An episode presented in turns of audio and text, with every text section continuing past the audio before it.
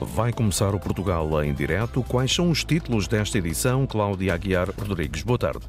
Boa tarde. No Portugal em direto vamos olhar para os municípios onde é mais barato comprar casa. No país existem apenas seis conselhos onde comprar casa custa menos de 500 euros por metro quadrado. E hoje, terça-feira, é dia de O Vinho Não Cai do Céu. No episódio de hoje vamos até à Bairrada, até às Vinhas Velhas, em Cantanhedo, onde Luís Gomes lançou os vinhos Giz. Mas ainda há outras surpresas nesta viagem. Vamos também espreitar as páginas do livro Mulheres de Beja, que nos dá um retrato de 30 mulheres que tiveram impacto na capital do Baixo Alentejo. Portugal em direto, emissão na Antena 1 RDP Internacional, Antena 1 Madeira e Antena 1 Açores. A edição é da jornalista Cláudia Aguiar Rodrigues. Numa altura em que os preços das casas dispararam em Portugal, uma subida que atingiu no ano passado quase 19%, a mais elevada das últimas três décadas. Vamos olhar, no Portugal em direto, para os municípios onde é mais barato comprar casa. No país existem seis conselhos onde comprar casa custa menos de 500 euros por metro quadrado. Os dados são revelados por um estudo do departamento do site Idealista e adiantam que Nuno Amaral, Nisa, Penamacor e Góis são os municípios mais apelativos. Antes do mais, o um método. Para o cálculo portanto, deste, destes valores, portanto, nós utilizamos a amostra portanto, dos anúncios em oferta publicados no, no Idealista, portanto, anúncios de, de habitação para venda publicados no Idealista, e uh, temos em conta o preço uh, que são publicados e uh, a área, não é? Portanto, a questão de euros metro quadrado, chegamos ao preço unitário. João Braz é o responsável da Idealista Data em Portugal, ou seja, do departamento que analisa os dados do site Idealista, e a Procnisa, em Porto Alegre, é o conselho do país onde é mais barato comprar casa. Os 420 euros metro quadrado é realmente o município mais barato no distrito de Porto Alegre, seguido de Penamacor, com 431 euros metro quadrado, no distrito de Castelo Branco, e Góis, município de Góis, em Coimbra, com 457 euros metro quadrado. No mesmo estudo, a Idealista Data chegou à conclusão de que apenas seis dos 308 municípios portugueses têm o valor do metro quadrado abaixo dos 500 euros. São municípios, peço desculpa, municípios onde os mercados são pouco dinâmicos, não é? Portanto, aqui não notamos grandes variações a nível do, do estoque ou da oferta de imóveis, da procura, portanto são, são mercados pouco dinâmicos e os valores são realmente abaixo, de, muito abaixo da, da, média nacional. Muito abaixo do valor médio nacional estão seis municípios, Nisa, Penamacor e Góis, já ouvimos, mas também Fronteira em Porto Alegre, Penacova em Coimbra e Sabugal no Distrito da Guarda. E tentámos ouvir esses municípios. O Portugal em Direto tentou contactar o presidente da Câmara de Nisa, município que vem em primeiro lugar na lista dos municípios onde é mais barato comprar casa, mas até o momento sem sucesso. Lisboa já tem um sistema de alerta tsunami. Há sinais e informações junto à zona ribeirinha de Belém e da Ribeira das Naus. No caso de haver um forte terremoto e surgir um tsunami, Paula Verã, as sirenes vão tocar. Atenção, exercício, alerta, tsunami. Uma medida de prevenção que deve preparar todos os que vivem em zonas costeiras e ribeirinhas. Em Lisboa, o projeto piloto já está no terreno.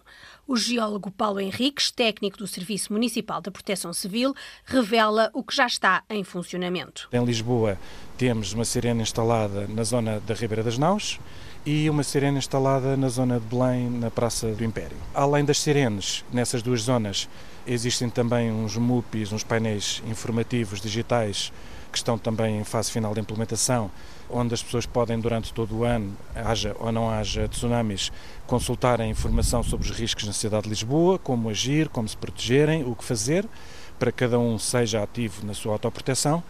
E existe também, já na zona de Belém, instalada a sinalética de vias de evacuação e pontos de encontro, e que uh, para breve estará também colocada na zona da Baixa. O tsunami pode surgir de um forte sismo e, caso aconteça, Paulo Henriques diz o que devemos fazer. Se houver um sismo muito forte e nós estivermos junto da costa, as pessoas devem saber que pode ser gerado um tsunami. Primeiramente, a pessoa tem que se proteger do sismo que está a ocorrer. E depois do sismo passar, pode ter sido gerado um tsunami que demorará algum tempo até chegar à zona onde a pessoa está mais ou menos de acordo com onde foi o sismo, então a pessoa deve rapidamente e de uma forma calma, por assim dizer, mas rápida, deslocar-se para um ponto elevado. A Câmara Municipal de Lisboa pretende replicar este sistema ao longo de toda a zona ribeirinha, como diz Margarida Castro Martins, diretora do Serviço Municipal de Proteção Civil. Aproveitar este projeto piloto, que já tem alguns anos, que finalmente conseguimos concretizar com a implementação da, da sinalética de evacuação, porque a sirene só por si não, não é suficiente e, portanto, é a nossa firme vontade uh, conseguir instalar, não será tudo de uma vez, mas uh, nos próximos anos conseguir cobrir a zona ribeirinha toda. Isso dá quantas sirenes? Uh, estimamos que sejam 14 as necessárias. A informação só faz sentido se chegar às pessoas e, como tal, a divulgação vai ser feita durante todo o ano. Este sistema para nós só faz sentido se as populações o conhecerem e, portanto, para nós é, é essencial e a prioridade para este ano retomar essa rotina de, de, sensibilização e de informação pública às pessoas no que diz respeito aos riscos coletivos da cidade. Painéis informativos na zona de Belém e na Ribeira das Naus, onde estão já instalados os avisos sonoros. A ideia é Lisboa ter 14 sirenes de aviso de tsunami e respectiva sinalética de percursos de evacuação. Attention. Tsunami alert exercise avisos sonoros informação uh, e sinalética que já estão a funcionar em dois locais de Lisboa, junto ao Rio. A ideia da autarquia é estender o sistema por toda a zona ribeirinha e instalar então 14 sirenes de alerta tsunami. Mondim de Basto passa a ter uma ligação diária de transporte público a Vila Real, uma necessidade há muito reivindicada pela população. O autarca Bruno Ferreira explicou como vai funcionar este transporte. Trata-se de uma medida integrada na nova concessão da AVE Mobilidade, ao abrigo da CIM do AVE, em que alargamos a rede de transportes públicos, inclusive uma ligação diária à Vila Real, que é sede do distrito, uma ligação que já não existia há vários anos e que vem de alguma forma contemplar também aquilo que era o desejo da população. Portanto, de segunda a sexta-feira temos um autocarro diário que sai de Molim de Basto às 8 e um quarto e regressa às 16 horas de Vila Real para Molim de Basto. E depois, ao fim de semana, o transporte funciona a pedido, ou seja, a empresa ajusta o transporte em função do número de pedidos que recebe. Este autocarro diário que liga o Conselho de Mondim de Basto à sede do Distrito, Vila Real, vai ter várias paragens, uma delas no hospital.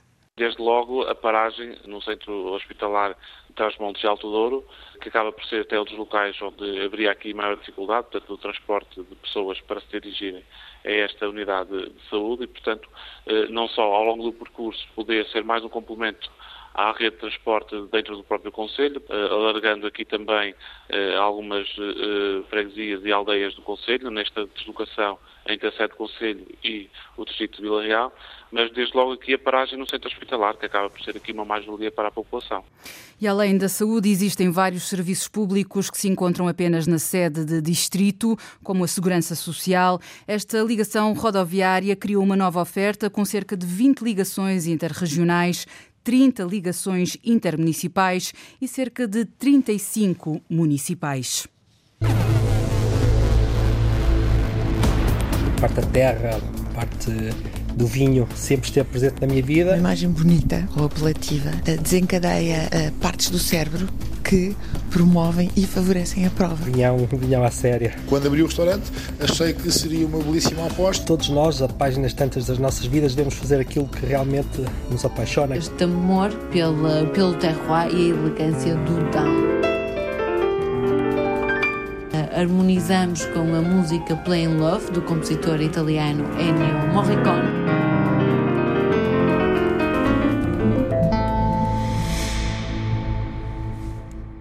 A discoteca Escada, no Porto, diz-se disponível para colaborar com a autarquia e a comunidade no sentido de minimizar todos os ruídos noturnos nas ruas da Alegria e Dom João VI.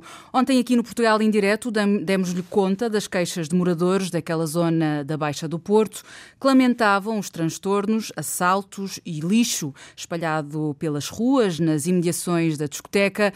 Ora, num esclarecimento pedido antes da emissão dessa reportagem e recebido depois, o Escada Porto defende a proibição do consumo de álcool na rua, os famosos botellón. Diz ainda a gerência da da discoteca que outra situação problemática tem a ver com as rolotes ilegais que montam à porta do Escada Porto e esclarece que já tentou alertar as autoridades.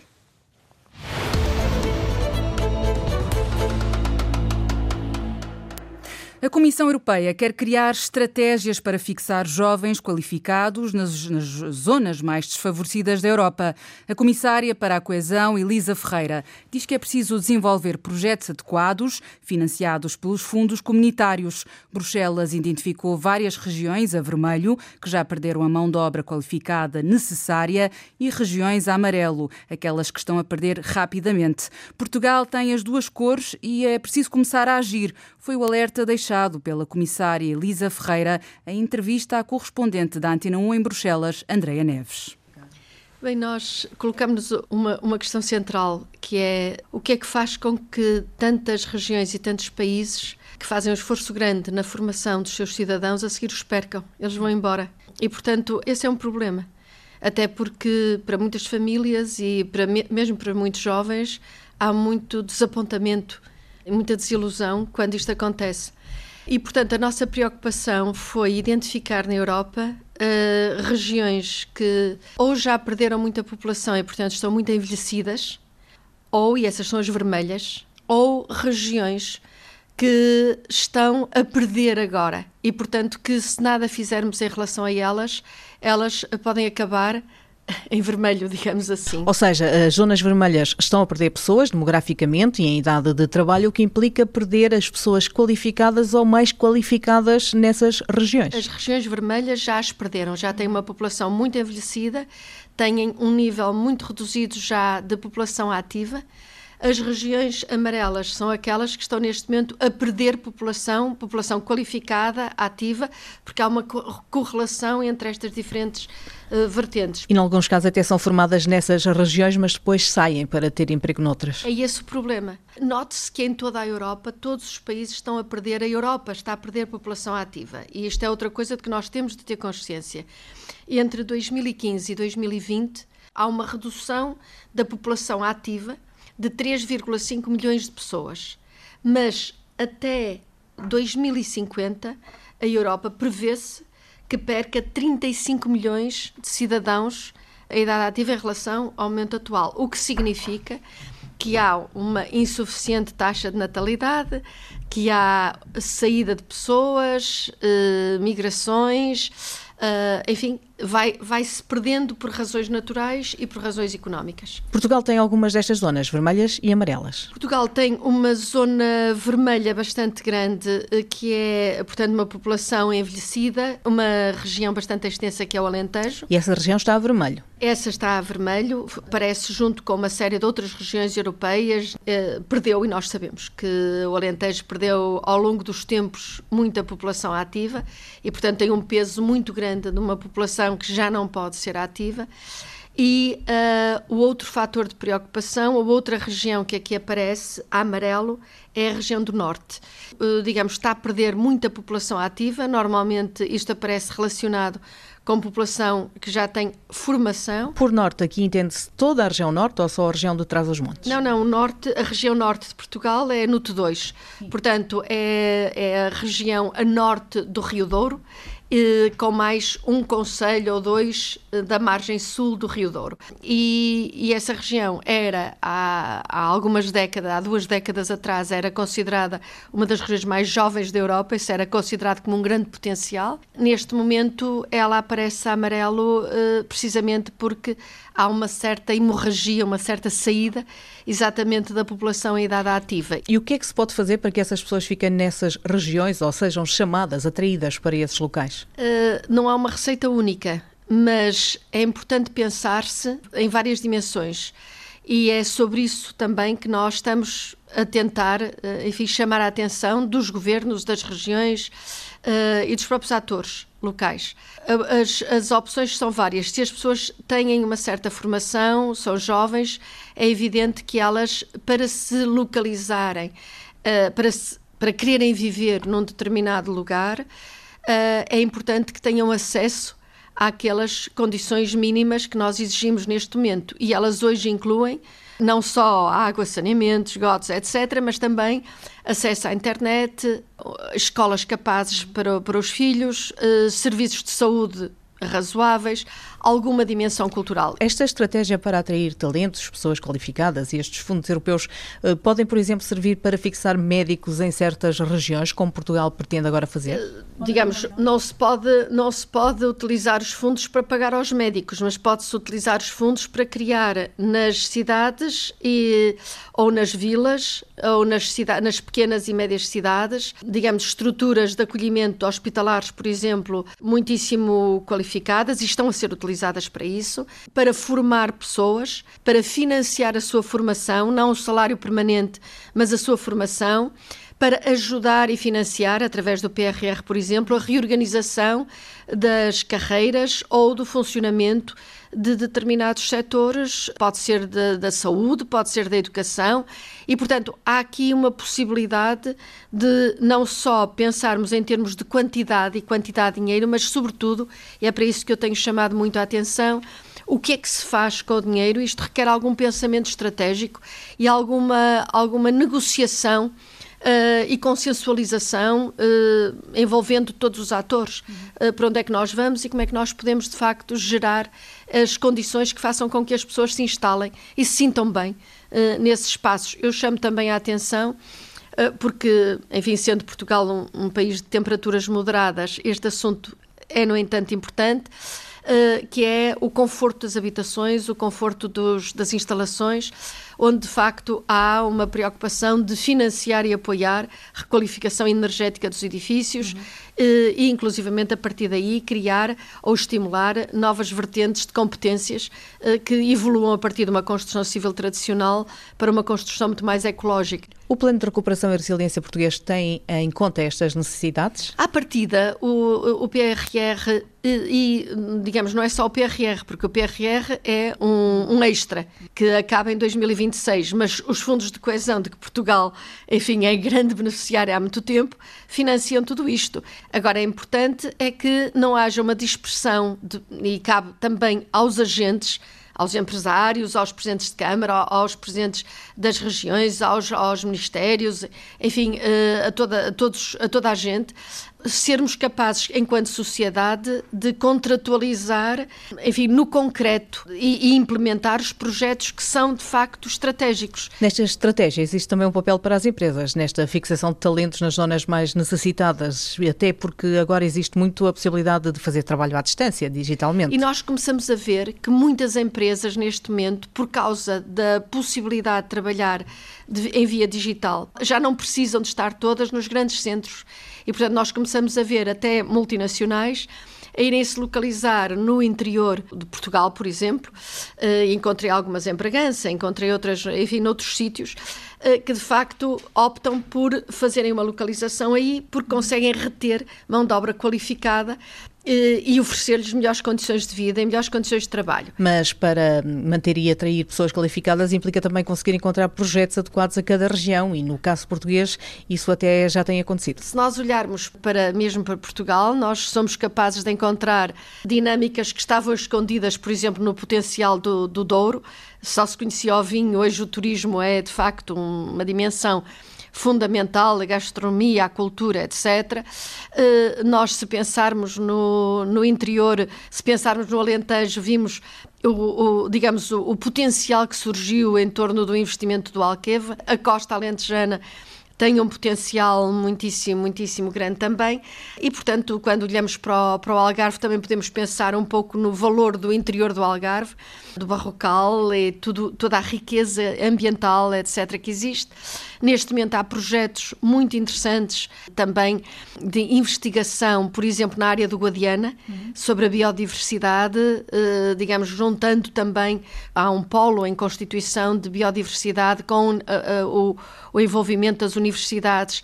E, portanto, se nós olharmos para os territórios com a atenção suficiente, nós encontramos eh, potencialidades em torno das universidades, em torno dos uh, dos politécnicos, dos centros tecnológicos. E a transformação industrial, agora também mais verde e digital, também pode ser uma forma de atrair pessoas para áreas onde tradicionalmente essas indústrias já existiam, mas que agora se devem adaptar. Uh, ainda há pouco falávamos, por exemplo, da indústria têxtil. A indústria têxtil, neste momento, está a ser chamada a desenvolver uma dinâmica de investigação e de inovação enorme em torno dos novos materiais uhum. que têm de ser recicláveis, têm também deles de aderir a este esverdeamento, digamos assim, da economia, e eu acho que isso dá naquelas indústrias onde de facto a tecnologia, o know-how está mais avançado também em Portugal, permite um avanço brutal uh, nas, nas novas dimensões de competitividade. A mensagem é, portanto, formar, qualificar, fixar e atrair pessoas com qualificações e formação para as zonas uh, das quais elas saem ou de onde nem sequer já há ninguém para sair, porque entretanto já foram todos saindo. A, a, vida agora tem de, tem de assentar na nova geração, não é? E, e, a nova geração tem de ser capaz de sentir que há um espaço para ela. E o ano passado foi o ano da juventude, este ano é o ano das competências Portanto, vamos trabalhar de modo a que esta gente tenha, tenha futuro e que possa também eles, possam também eles olhar positivamente para uh, os, seus, uh, os seus filhos, a possibilidade de ter filhos, etc. Portanto, há aqui toda uma, uma energia positiva que tem de ser partilhada e que tem de dar origem a, um, a uma boa utilização das oportunidades que estão abertas.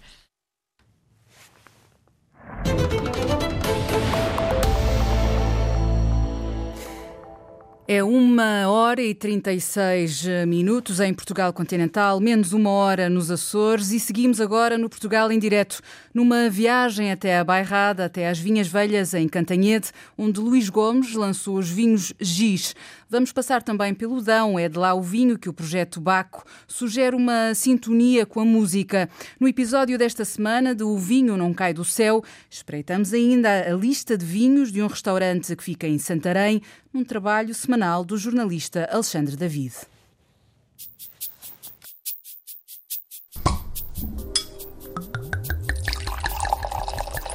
O vinho não cai do céu. Um espaço com muita uva que não interessa só fazer grandes vinhos, é preciso saber vendê-lo. Para esta semana, o Projeto Baco convida-nos a ir até ao Dão com um vinho monovarietal de uma das castas que para nós melhor expressa o caráter desta região. Digamos que os grandes vinhos do mundo estão plantados no extremo norte geográfico, onde ela amadurece na perfeição. Acontece com o Pinot na Borgonha, com o Nebbiolo em Barolo, em Piemonte, portanto, e acontece também um pouco com a Baga aqui na Bairrada. Uma imagem bonita ou apelativa desencadeia eh, partes do cérebro que promovem e favorecem a prova. Aqui tentamos sempre pensar que se vamos comer o arroz de língua ou se vamos comer o bacalhau, não vamos servir um vinho que sabemos que não vai ligar ali. Olá, bem-vindos a mais uma edição de O Vinho Não Cai do Céu. No menu para hoje temos uma viagem até à Bairrada, até às Vinhas Velhas em Cantanhede, onde Luís Gomes lançou os vinhos Giz. Entrevista para ouvir daqui a pouco. Vamos passar também pelo Dão. É de lá o vinho que o Projeto Baco sugere para harmonizar com música e vamos ainda falar de rótulos. Saímos de dentro da garrafa para olhar para o exterior.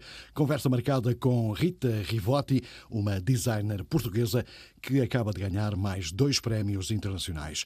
Antes do fecho, espreitamos ainda a lista de vinhos de um restaurante que fica em Santarém. Os mágicos. A palavra aos produtores e enólogos que nos levam ao céu.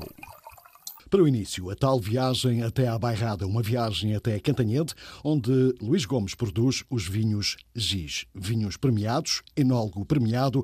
Luís Gomes, um cientista que saltou da biotecnologia para a produção de vinhos e começa por explicar porquê. Eu acho que todos nós, a páginas tantas das nossas vidas, devemos fazer aquilo que realmente nos apaixona, aquilo que realmente queremos fazer havendo essa oportunidade. E eu, felizmente, tive essa oportunidade. Uh, Fechou-se um ciclo empreendedor, que eu participei num projeto de biotecnologia, um projeto empreendedor, desde a, da, do, do projeto em si, desde a criação até uh, ao crescimento da empresa, e depois fechou-se o ciclo com a venda da empresa, fechou-se esse, esse ciclo empreendedor e abriu-se portas para fazer algo uh, de novo.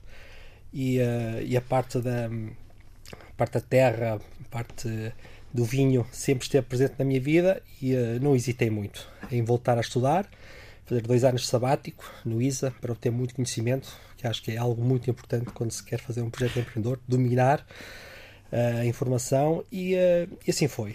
Mas antes mesmo da biotecnologia, o Luís já tinha ligações familiares ao vinho?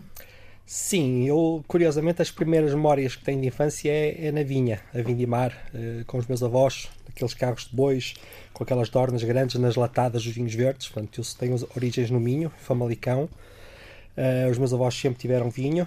Uh, curiosamente, um fazia, outro vendia. Os avós maternos tinham um, um tasco em, em, em Ponte Lima onde vendiam vinho, curiosamente. E o meu avô paterno produzia vinho em Famalicão. Portanto, eu sempre gostei muito desta parte. E era bom o vinho? Ligado à terra. É, um vinho, um vinhão, um vinhão à séria. Eu gosto muito, é uma casta uh, controversa que gera paixões e, e, e algum desagrado também, mas eu pessoalmente gosto, gosto bastante de vinhão.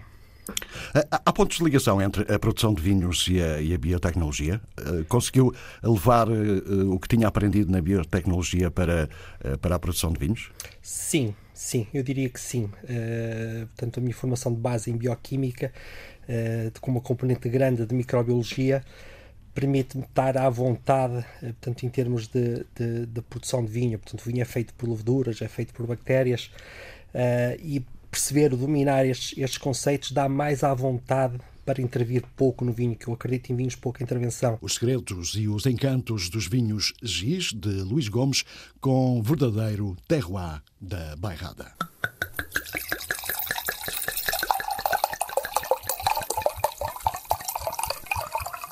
E qual Aladino? Agora saímos do interior das garrafas e falamos um pouco sobre a arte de fazer rótulos. É precisamente isso que Rita Rivotti faz. Acaba de ganhar mais dois prémios internacionais. A conversa começa com ela a mostrar um dos rótulos premiados. Estes são os, os, os últimos um, dois prémios que recebemos uh, pelo Penta Award, que também foram uh, premiados noutros concursos internacionais. Um trabalho que fizemos para a Symington, chamado Ilustres Desconhecidos. É de referir que esta, que esta versão não está eh, é uma, é uma edição limitada e que não está disponível para compra, portanto a que está no, no, a que vai estar e que vai ser lançada ainda este mês é uma uh, versão sem a brochura, portanto é este, este transformado em, em é esta imagem transformada em rótulo único. A arte de bem fazer rótulos, segundo Rita Rivotti. Casamentos feitos no céu. Harmonizações perfeitas entre o vinho e outras artes. Tempo agora para ouvir a sugestão de harmonização entre vinho e música, espaço habitual, proposta apresentada por eh, Juliana Santos, do Projeto Baco. E para esta semana, o Projeto Baco convida-nos a ir até Aldão com um vinho monovarietal de uma das castas que, para nós, melhor expressa o caráter desta região. Casta é essa, é o Alfrocheiro e o vinho sugerido é o Líquen do enólogo João Cabral de Almeida. Procuramos então assim harmonizar com um tema musical que traduzisse este amor pela, pelo terroir e a elegância do Dão. Uh, harmonizamos com a música Plain Love, do compositor italiano Ennio Morricone, uh, compositor que escreveu mais de 400 temas para televisão e cinema.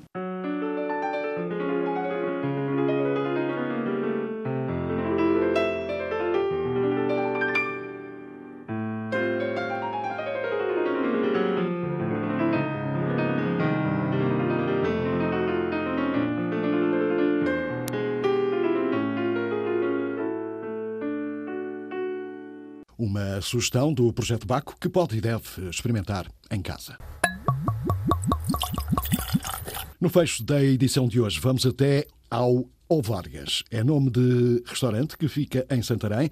É restaurante, mas tem uma impressionante carta de vinhos. E à entrada tem também uma garrafa que foi produzida de propósito para o restaurante, como explica Manuel Vargas, o proprietário. O single blend da, da Herdade dos Gros é um projeto de, que existe da Herdade dos Gros.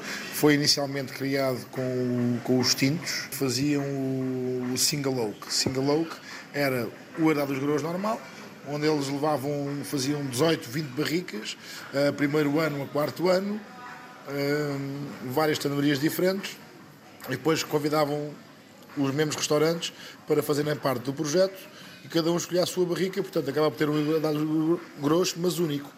O single blend foi, aconteceu o ano passado pela primeira vez, foi com o grosso branco, onde as castas que, que, existem no grosso branco é o Arinto, o Antão Vaz e o Gouveio, e traziam amostras dos três, e nós fazíamos vários testes à percentagem que mais nos agradaria, possivelmente acharíamos que iria agradar aos nossos clientes e fizemos nós a percentagem de cada.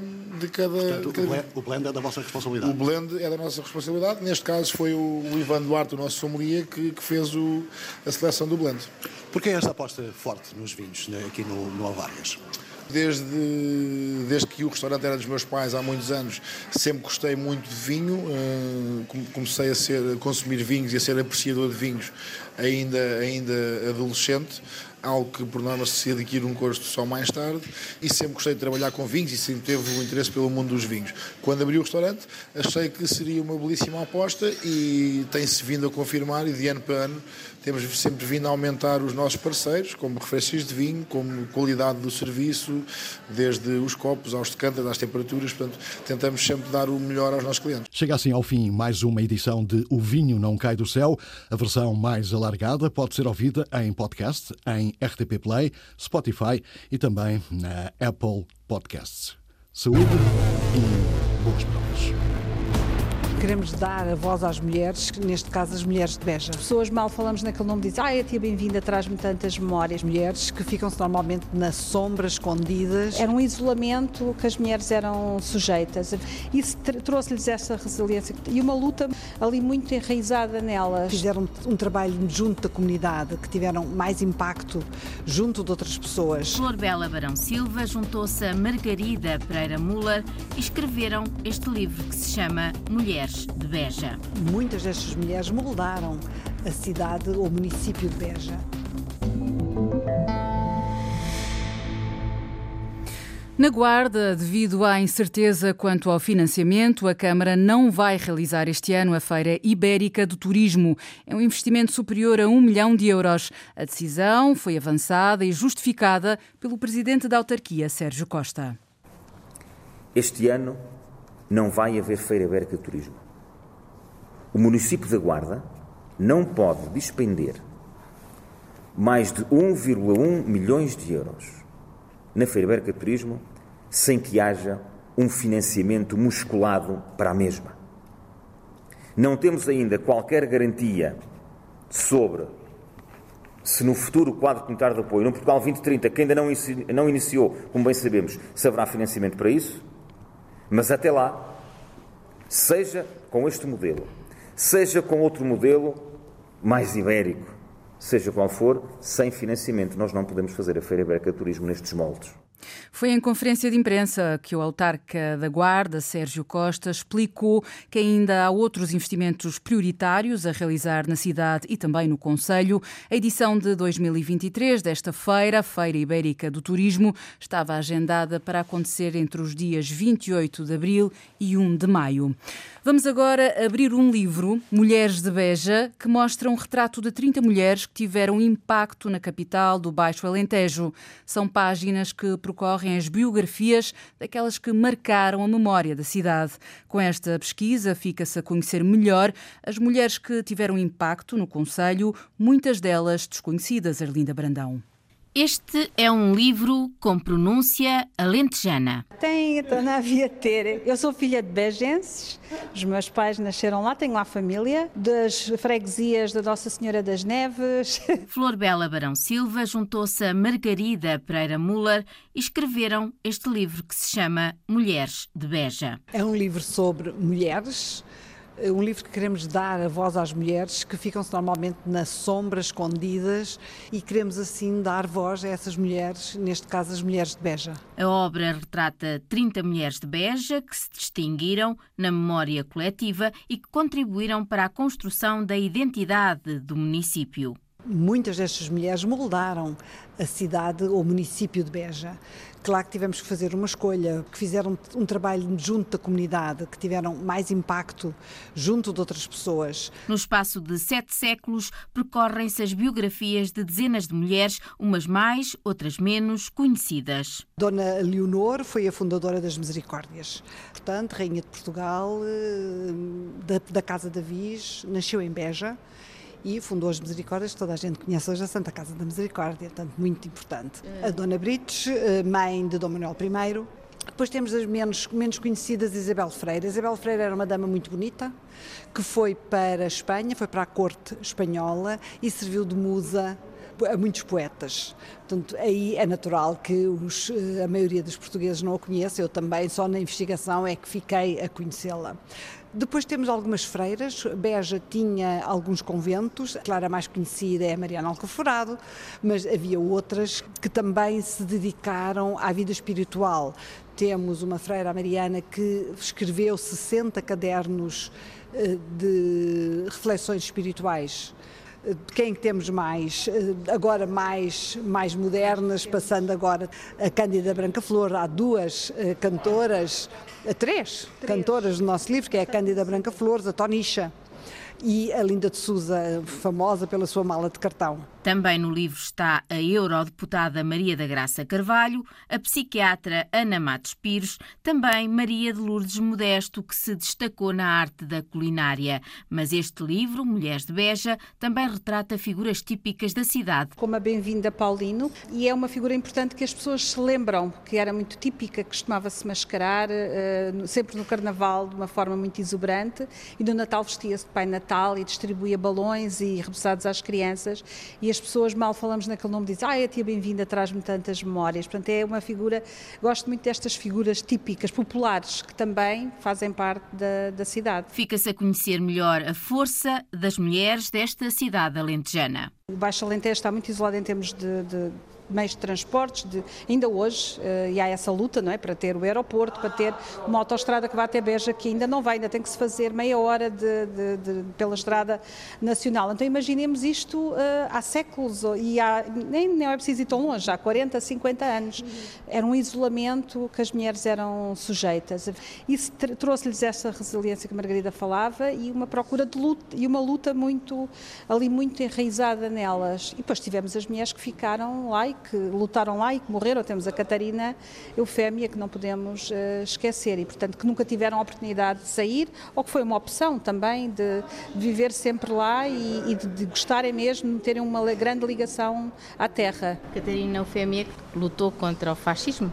Exatamente, exatamente. Pelas melhores condições de trabalho das mulheres, tanto a luta dela quando ela foi morta, estava numa manifestação contra as más condições que os patrões eh, na, para, para, para, as colheitas que estavam eh, para começar queriam dar e que elas não podiam aceitar. O livro Mulheres de Beja é uma homenagem no feminino, escrito por Margarida Pereira Muller e Flor Bela Barão da Silva, com ilustrações de Cristina Matos. Mulheres da terra, mulheres alentejanas que fizeram história ao longo de sete séculos, são agora homenageadas neste livro, o livro que tem como título Mulheres de Beja.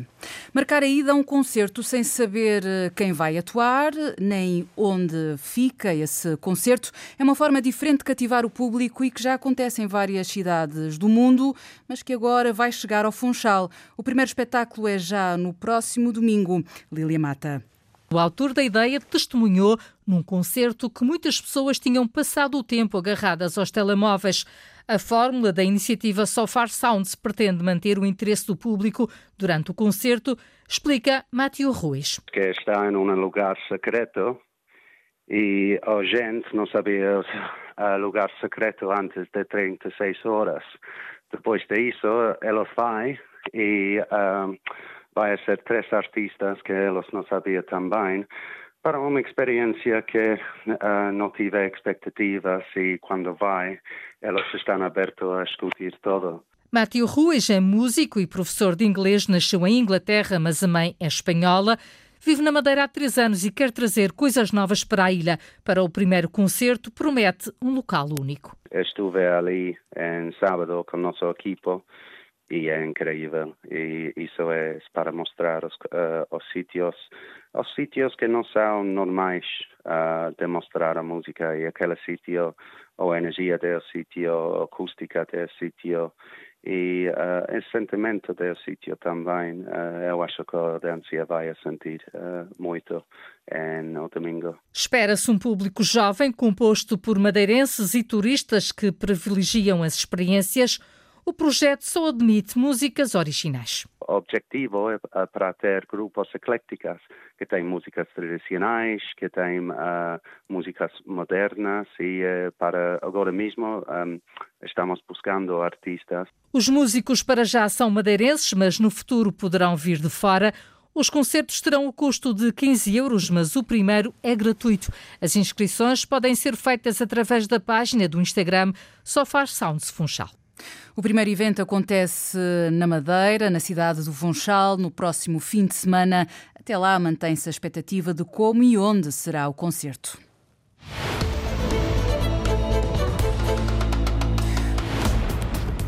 O Portugal em direto volta amanhã a ligar o país de norte a sul e ilhas. Até lá.